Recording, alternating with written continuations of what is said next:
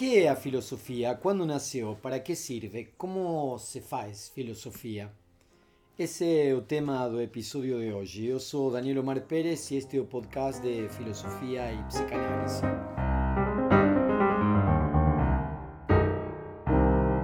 Da preocupação de si, da preocupação de a pergunta por nós mesmos, a pergunta pelo sentido da relação conosco, com os outros, com as coisas, com o pensamento, o horizonte que de algum modo, em alguma perspectiva, podemos pensar que se desenvolve a filosofia.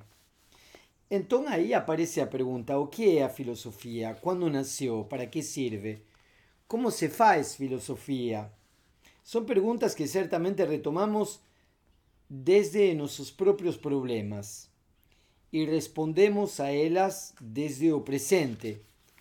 Podemos morar en un interior o en una ciudad grande, podemos estar envolvidos en nuestras tareas cotidianas o con considerables folgas de tiempo.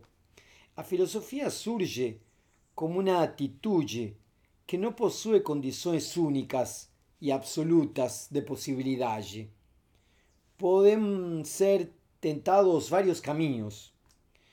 Do mesmo modo que Sócrates no tinha um único lugar para a reflexão filosófica, hoje nós também não temos um único lugar para a reflexão filosófica.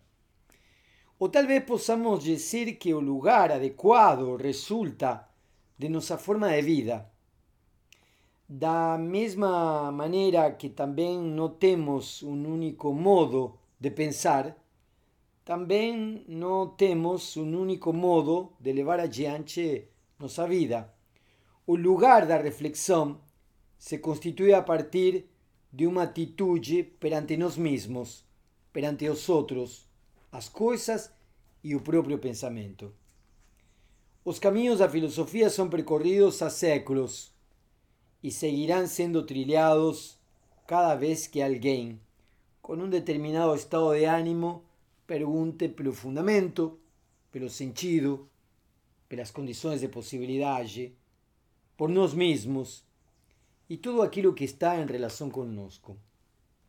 Convencionalmente, na filosofia há quatro grandes períodos. Numa filosofia canônica, escolar, em aquela que em geral está eh, en los manuales de filosofía que se utilizan en las escuelas, inclusive en las universidades, ainda hoy. Esa filosofía convencional está dividida en cuatro periodos, mas podemos encontrar otros modos de hacer historia de la filosofía y otros modos de hacer subdivisiones de esas historias de la filosofía. En la antigüedad, en la época medieval, en la edad moderna y en la época contemporánea, podemos encontrar diferentes reflexiones, diferentes libros que marcaron a reflexión de una época. En la antigüedad, decía, el periodo de Homero y Hesíodo es considerado ainda como una época mítica. A Ilíada y a Odisea de Homero, que tal vez fueron 70 autores, y a Teogonía y los trabajos y los días de Hesíodo, que tal vez ese sí realmente fue o autor, corresponden al tiempo lo que se llama comúnmente de mitología. Un mito, un mito griego en ese caso, se diferencia la filosofía, la filosofía griega en ese caso, entre muchas otras cosas porque a primera, a primera recorre a figuras da divindade para explicar os fundamentos do que acontece na realidade. E nesses relatos é muito comum encontrar a intervenção dos deuses na explicação do desencadeamento ou não, do desenvolvimento ou não, de guerras, ou na explicação da fortuna ou no, ou azar dos seres humanos. En a segunda filosofía, busca los fundamentos en explicaciones racionales. Ese modo de explicación comienza com as cosmogonias ou teorias da origem do universo, dos presocráticos, como por exemplo Tales de Mileto, que previó o eclipse do Sol en 28 de mayo de 585, aparentemente, antes de Cristo. Anaxímenes y Anaximandro, también otros cosmógonos, cosmólogos. Por otro lado, encontramos también las reflexiones de Heráclito, de quien conservamos algunos fragmentos, y de Parménides, de quien tenemos un poema sobre la naturaleza. Eles buscaban el principio de todas esas cosas, en un devir o en una esfera. Platón y Aristóteles son los filósofos emblemáticos. Los manuales insisten en decir que la filosofía comienza con Platón en la ciudad de Atenas, mas mismo se comprende como heredero de un pensamiento anterior. Con la decadencia del poderío ateniense y más tarde de Alejandro Grande, aparecen filósofos como Epicuro, los estoicos, los neoplatónicos como Plotino. No final da antiguidade, eh, do ano 600, pensemos que estábamos hablando de, de Homero y Hesíodo, años tal vez 700, 800 antes de Cristo, até o declínio da, da cultura helénica, grega. En un final da antiguidade encontramos os pensadores greco-latinos. Se observamos a linha do tempo, veremos que passamos geográficamente falando da Grecia para Roma, en esa narrativa canónica do que sería filosofía. Os pensadores do inicio do Imperio Romano son, en a súa maioría, herederos do pensamento estoico e epicúreo. Depois de eso, os manuais nos falan da filosofía medieval. A filosofía medieval encontrará o fundamento de todas as coisas en Deus. A interpretação do homem, da sociedade e do mundo é reconduzida à questão da criação divina. Com Santo Agostinho e os primeiros padres da Igreja, igreja Católica, a patrística, se concretiza o encontro da religião cristã com a filosofia. Agostinho adota o pensamento neoplatônico para refletir sobre alguns dos mistérios das Sagradas Escrituras. Con a intervención dos pensadores musulmanos, como Averroes e Avicena, o Ocidente retorna á leitura dos textos de Aristóteles, con quien Santo Tomás, un doctor da Igreja Católica, interpretará a Biblia e dará os fundamentos da doutrina atual da Igreja Católica, aristotélico tomista. No final da época medieval encontramos a Renascença. Termina un período con hegemónico, hegemónica determinación teocéntrica, a época medieval, a filosofía cristã,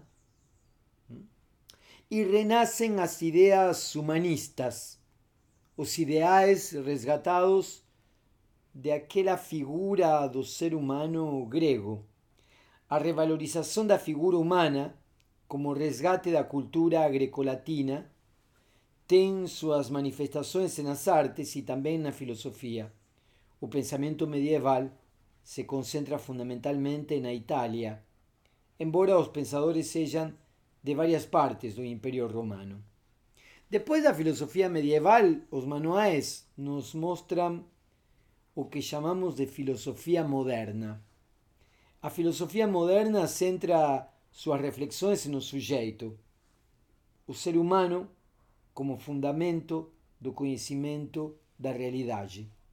O desenvolvimento das ideias humanistas da Renascença e o avanço das ciências da natureza com Copérnico e Galileu marcaram o rumo do pensamento moderno dos anos 1600 aos anos 1900. a filosofia sai das abadias, dos mosteiros medievais, para retornar à cidade. Bacon e os empiristas buscaram fundamentar o conhecimento na experiência humana e nas sensações humanas. Descartes, René Descartes, e os racionalistas procuraram a matemática como modelo das ciências. En este caso, o conhecimento não dependia da experiência, mas da razão. Na França aparecem pensadores críticos da sociedade, como Rousseau, Voltaire. Com Kant na Alemanha inaugura-se o período da filosofia crítica que procura repensar os fundamentos do conhecimento a partir da razão e sua relação com a experiência. No século XIX surge o idealismo e o romantismo alemão. Schelling, Schopenhauer, Hegel são representantes mais significativos deste movimento. Também surgem duas figuras que determinaram boa parte do pensamento ocidental do século XX. Por um lado, positivista Comte e por outro lado, comunista Marx. A época moderna é de algum modo fechada por Nietzsche, crítico de todo o pensamento ocidental, crítico do pensamento de Platão até a decadência da modernidade europeia. Em termos espaciais, a filosofia moderna parece deslocar-se da Inglaterra e a para a Alemanha. Pelo menos em seu projeto de filosofia europeia moderna. É curioso porque, de algum modo, não são poucos os filósofos alemães que declaran o fin do projeto de ciencia e de filosofía europea moderna. E isso começa no final do século XIX e continua no século XX.